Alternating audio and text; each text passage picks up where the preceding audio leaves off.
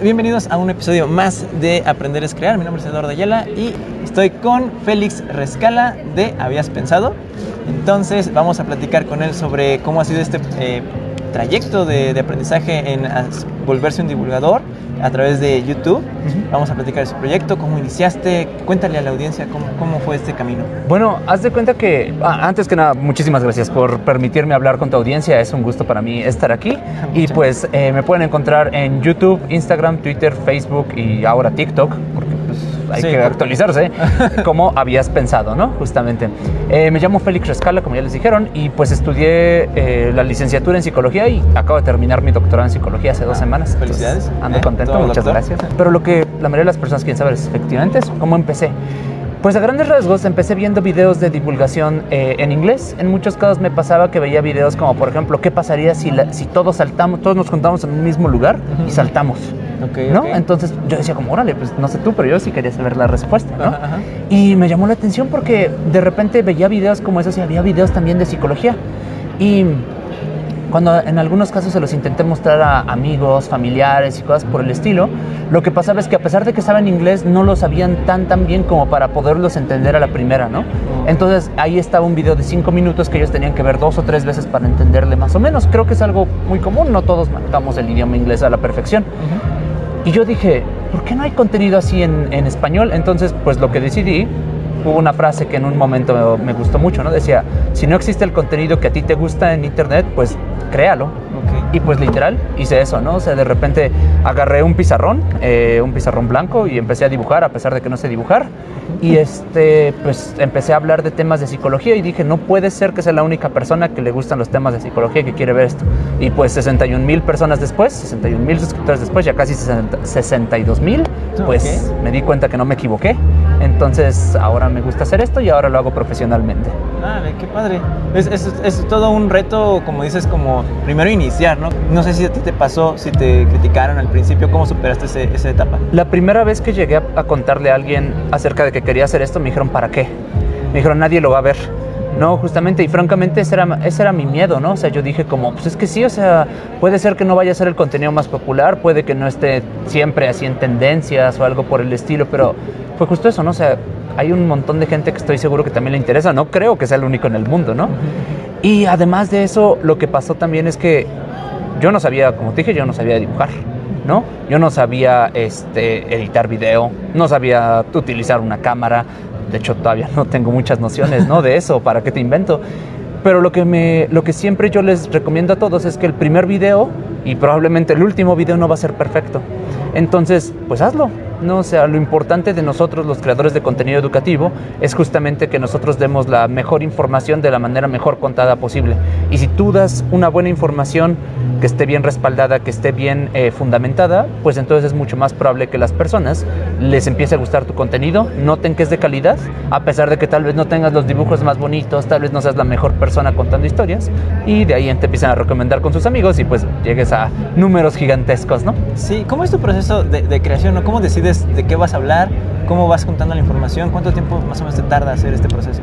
Todo depende porque hay preguntas, por ejemplo, en muchos casos me hacen las preguntas incluso las personas, ¿no? Una de las que más me gustó es que es un- una enfermedad mental, ¿no? O sea, como psicólogo, pues me toca hablar de esas cosas.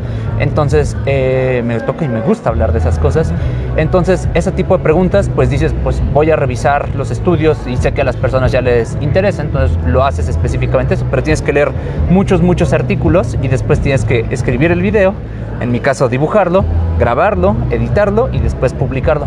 Entonces, eh, pero hay otros videos que hago simplemente porque pues, a mí me llama la atención, ¿no? Como por ejemplo, tengo uno que es ¿por qué la gente cree en teorías de conspiración? No, eso na- nunca nadie me lo preguntó, pero dije, ¿cómo puede ser que haya personas que creen que la Tierra es plana? Pues cuando tenemos un montón de evidencia que indica que no. Y eso me pareció un fenómeno psicológico interesante, entonces pues lo hice, hice un video de ello.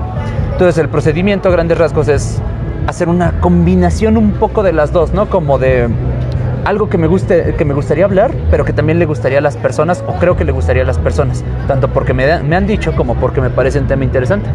Entonces, pues simplemente pues trato de hacer eso, una combinación de las dos y ya después va todo el proceso de producción. Ok. Hablabas de que esto, pues como tal, ya es algo profesional, ¿no? O sea, ¿te dedicas a esto de lleno o haces algo más aparte del canal? Me dedico a esto como de medio tiempo, comillas, porque también doy clases en universidad, ¿no? O sea, como tengo el grado de doctor, me piden eh, ser docente. He dado clases en la UNAM y actualmente me encuentro dando clases en la Universidad de las Américas. Y pues este, eso toma parte de mi tiempo y la otra parte que ocupa, pues la, la creación de contenido de divulgación. ¿Y qué te dicen tus alumnos cuando conocen que eres eh, divulgador? Ah, hay dos reacciones regularmente. Una, qué padre, y la otra, no me importa.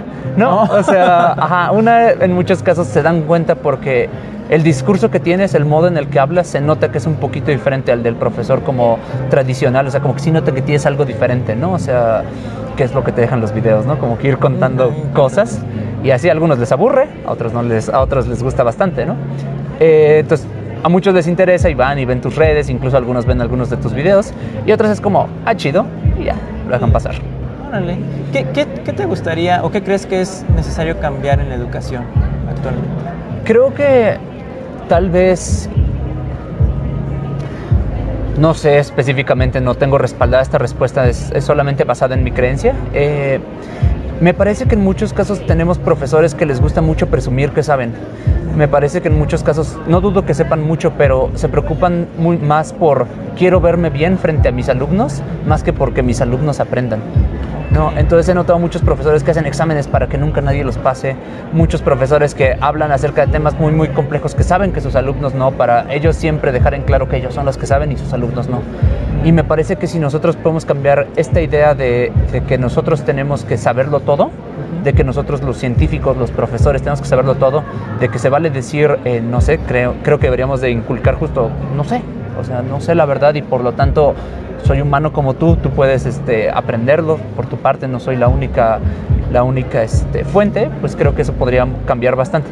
Entiendo que tiene que ver con que pues el campo laboral en México tal vez no es tan bueno, entonces uno tiene que tener cuidado con lo que dice y con lo que no. Creo que por ejemplo, eh, justamente como que crear un poco esta cultura de que los científicos y los docentes son son personas como nosotros eh, que, se, que se pueden equivocar, que pueden no saber algo y entonces fomentar que tanto los científicos como los docentes eh, investiguen para aprender más, pero también los alumnos al ver, al ver eso, creo que eso sería un muy buen cambio porque fomentaría el pensamiento crítico y científico y además haría que las personas aprendan por su cuenta.